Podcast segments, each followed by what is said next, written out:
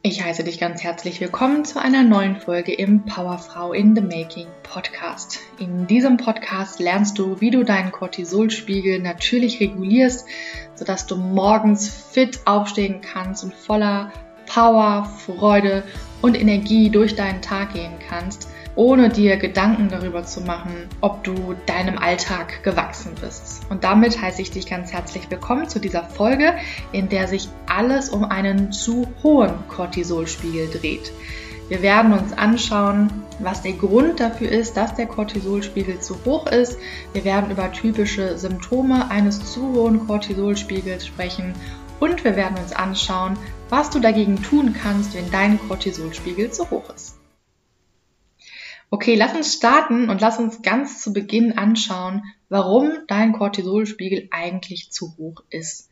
Und hier müssen wir uns nochmal ganz kurz den Unterschied zwischen der physiologischen Ausschüttung des Cortisols, die deinen Tag-Nacht-Rhythmus steuert, unterscheiden von der spontanen Ausschüttung von Cortisol, die immer nur dann passiert, wenn dein Körper unter Stress steht. Beides ist natürlich physiologisch, aber mit physiologischer Ausschüttung meine ich, dass dein, deine Nebennierenrinde jeden Tag Cortisol ausschüttet, ohne dass wir gar nicht überleben könnten. Cortisol steuert nämlich gemeinsam mit dem Melatonin deinen Tag-Nacht-Rhythmus. Und deshalb ist es ganz normal, dass du am Morgen eine relativ hohe Cortisolkurve hast, einen relativ hohen Cortisolspiegel, der dann langsam im Laufe des Tages immer weniger wird, der flacht dann immer ab und am Abend hat er dann seinen niedrigsten Pegel. Immer wenn dann Cortisol am Abend niedrig ist, kann erst Melatonin ausgeschüttet werden und Melatonin ist praktisch der Gegenspieler von Cortisol. Melatonin ist ein Schlafhormon, so ist es meistens bekannt, weil Melatonin dafür sorgt, dass du runterfahren kannst, dass du dich entspannen kannst, dass du abschalten kannst und dann letztendlich auch erholt schlafen kannst. Also ist es, wie gesagt, vollkommen normal, dass wir jeden Tag eine Cortisol-Ausschüttung haben, die am Morgen hoch ist, am Mittag dann langsam weniger wird und am Abend ihren niedrigsten Punkt erreicht. Zusätzlich zu dieser natürlichen Cortisolausschüttung kommt es aber noch zu einer spontanen Cortisolausschüttung. Deine Nebennierenrinde schüttet also zusätzliches Cortisol aus, wenn du irgendwie unter Stress stehst. Denn der einzige Grund dafür, dass deine Nebennierenrinde zusätzlich zu der normalen Cortisolausschüttung ähm, extra Cortisol ausschütten muss, ist Stress.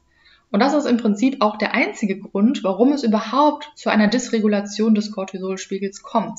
Stress ist die einzige Ursache, die es hierfür gibt. Woher jetzt dieser Stress kommt, ist natürlich komplett individuell, aber häufige Ursachen sind Blutzuckerschwankungen, die wahnsinnig stressig für den Körper sind und die immer mit einer Cortisolreaktion einhergehen. Genauso wie bei Entzündungen sind irgendwie in deinem Körper entzündliche Prozesse, geht es immer mit einer Cortisolausschüttung einher. Nährstoffmängel und auch hier, wenn dein Körper zu wenig Nährstoffe hat, um Energie zu produzieren, dann befindet sich dein Körper in einem sozusagen, in einem Überlebensmodus, in einem Überlebenskampf, weil ohne Energie kann er ja nicht überleben.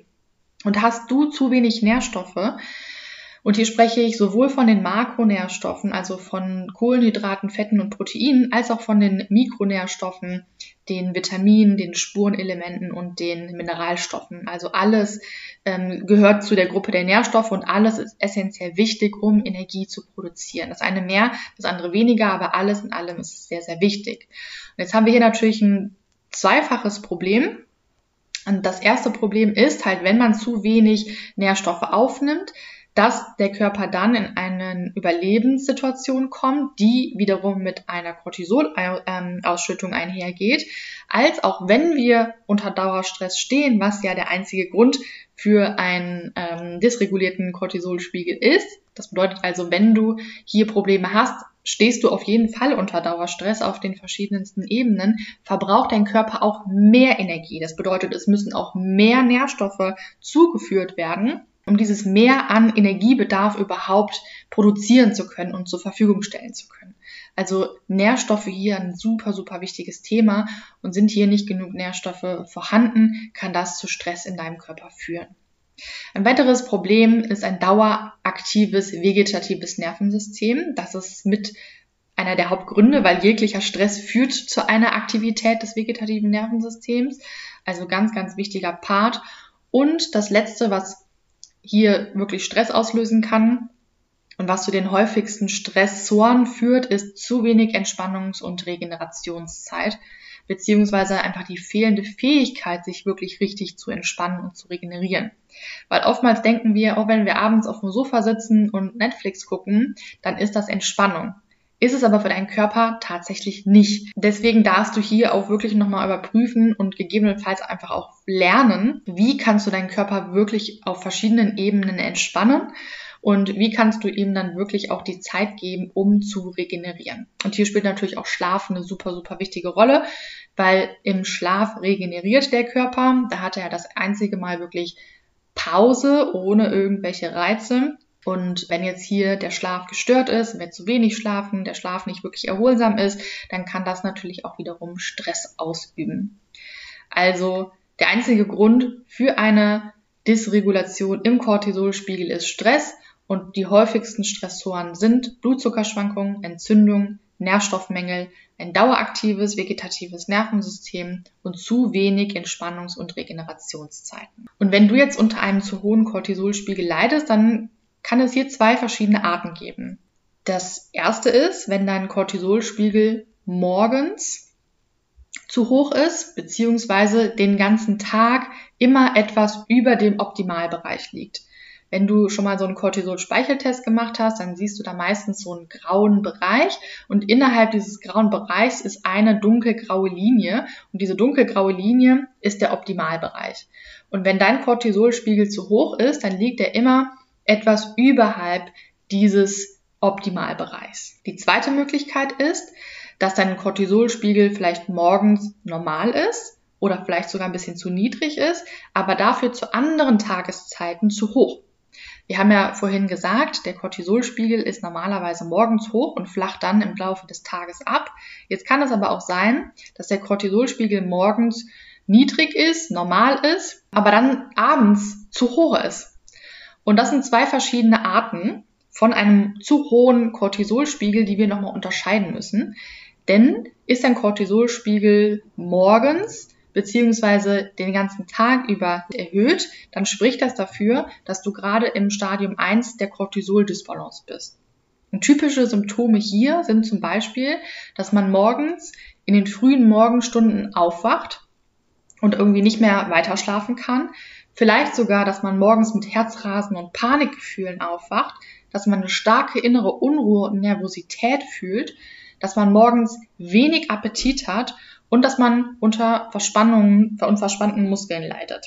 Das wären zum Beispiel typische Symptome, die mit einem erhöhten Cortisolspiegel einhergehen. Ist ein Cortisolspiegel jetzt morgens normal oder eher zu niedrig, aber dafür an einer anderen Tageszeit zu hoch, dann spricht das eher dafür, dass man sich im zweiten Stadium der Cortisol-Dysbalance befindet. Und typische Symptome hier sind, dass man schlecht runterkommen kann, dass man sich nicht gut entspannen kann, dass man immer unter Strom steht, dass man immer angespannt ist, sich total unausgeglichen fühlt, dass es zu Schwindel kommen kann, dass man Verdauungsbeschwerden hat, dass man so ein, wie so ein Flash bekommt an verschiedenen Tageszeichen, dass man also dann plötzlich ganz rot im Gesicht wird, dass man Kopfschmerzen bekommt, dass das Herz anfängt zu rasen, dass man wie so Angst, Panikgefühle irgendwie hochkommen. Das alles kann dafür sprechen, dass der Cortisolspiegel morgens noch normal ist oder eher tendenziell niedrig, aber dafür zu einer anderen Tageszeit zu hoch ist. Jetzt fragst du dich vielleicht, was kannst du jetzt dagegen tun? Und oftmals werde ich gefragt, was kann ich tun, wenn mein Cortisolspiegel morgens zu hoch ist? Oder was kann ich tun, wenn mein Cortisolspiegel abends zu hoch ist? Und wir wünschen uns gerne irgendwie so diesen einen Trick oder diese eine Technik, das eine Tool, was wir jetzt tun können, um den Cortisolspiegel, wenn er hoch ist, nach unten zu drücken. Und das geht leider nicht. Das funktioniert leider so nicht. Denn wir haben ja bereits jetzt ausführlich darüber gesprochen, dass die Ursache für den hohen Cortisolspiegel Stress ist. Das heißt, du musst für dich überprüfen, was deinen Körper so sehr unter Stress setzt. Das ist die einzige Möglichkeit, wie du deinen Cortisolspiegel wieder regulieren kannst. Es gibt, wie gesagt, nicht den einen Trick, den du immer dann punktuell anwenden kannst, wenn dein Cortisolspiegel zu hoch oder zu niedrig ist, sondern die Kurve muss sich im Ganzen wieder regulieren. Und das geht eben nur, wenn du das findest, was deinen Körper unter Stress setzt. Und das kann, wie gesagt, alles Mögliche sein. Was die häufige Ursachen dafür sind, haben wir besprochen. Und dann sind das auch die Dinge, wo du einfach mal ansetzen kannst. Ich möchte dir hier aber noch ein paar ganz konkrete Tipps mit an die Hand geben, die du einfach mal für dich ausprobieren kannst. Wenn du also morgens einen zu hohen Cortisolspiegel hast, dann kann eine Möglichkeit, eine von mehreren Möglichkeiten, muss man hier sagen, denn es gibt nicht nur die eine Ursache dafür, aber eine häufige Ursache dafür ist, dass dein Blutzucker in der Nacht nach unten absinkt.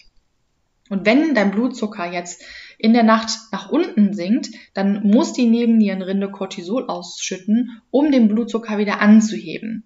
Und so hast du eventuell Symptome eines niedrigen Blutzuckers als auch eines zu hohen Cortisolspiegels, weil Cortisol halt jetzt ausgeschüttet werden muss. Wenn du das ganz genau wissen willst, ob das bei dir der Fall ist, dann geht das leider nur, wenn du mal einen kontinuierlichen Blutzuckersensor trägst. Das sind also so kleine Sensoren, die du am deinem Oberarm befestigen kannst und die kontrollieren und messen nonstop deinen Blutzucker.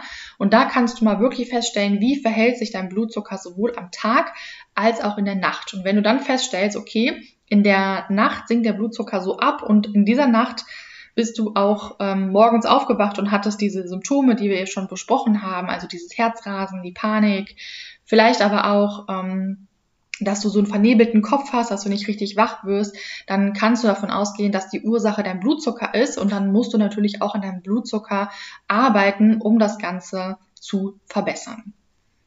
Wenn du den Sensor nicht tragen möchtest, dann kannst du auch einfach mal so ein kleines Experiment machen, dass du auf jeden Fall schon mal schaust, dass du zum Abendessen wirklich eine blutzuckerfreundliche Mahlzeit einnimmst.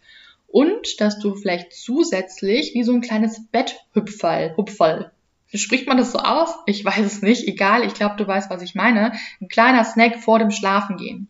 Und hier ist es wichtig, dass dieser Snack hauptsächlich aus Proteinen und Fetten besteht, weil wenn der jetzt aus Kohlenhydraten bestehen würde, dann hätte das wieder einen negativen Einfluss auf den Blutzucker.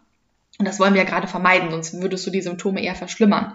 Also schau, dass du etwas Protein- und Fettreiches kurz vor dem Schlafengehen isst. Das kann zum Beispiel eine Reiswaffel mit Kokosöl oder Nussbutter sein.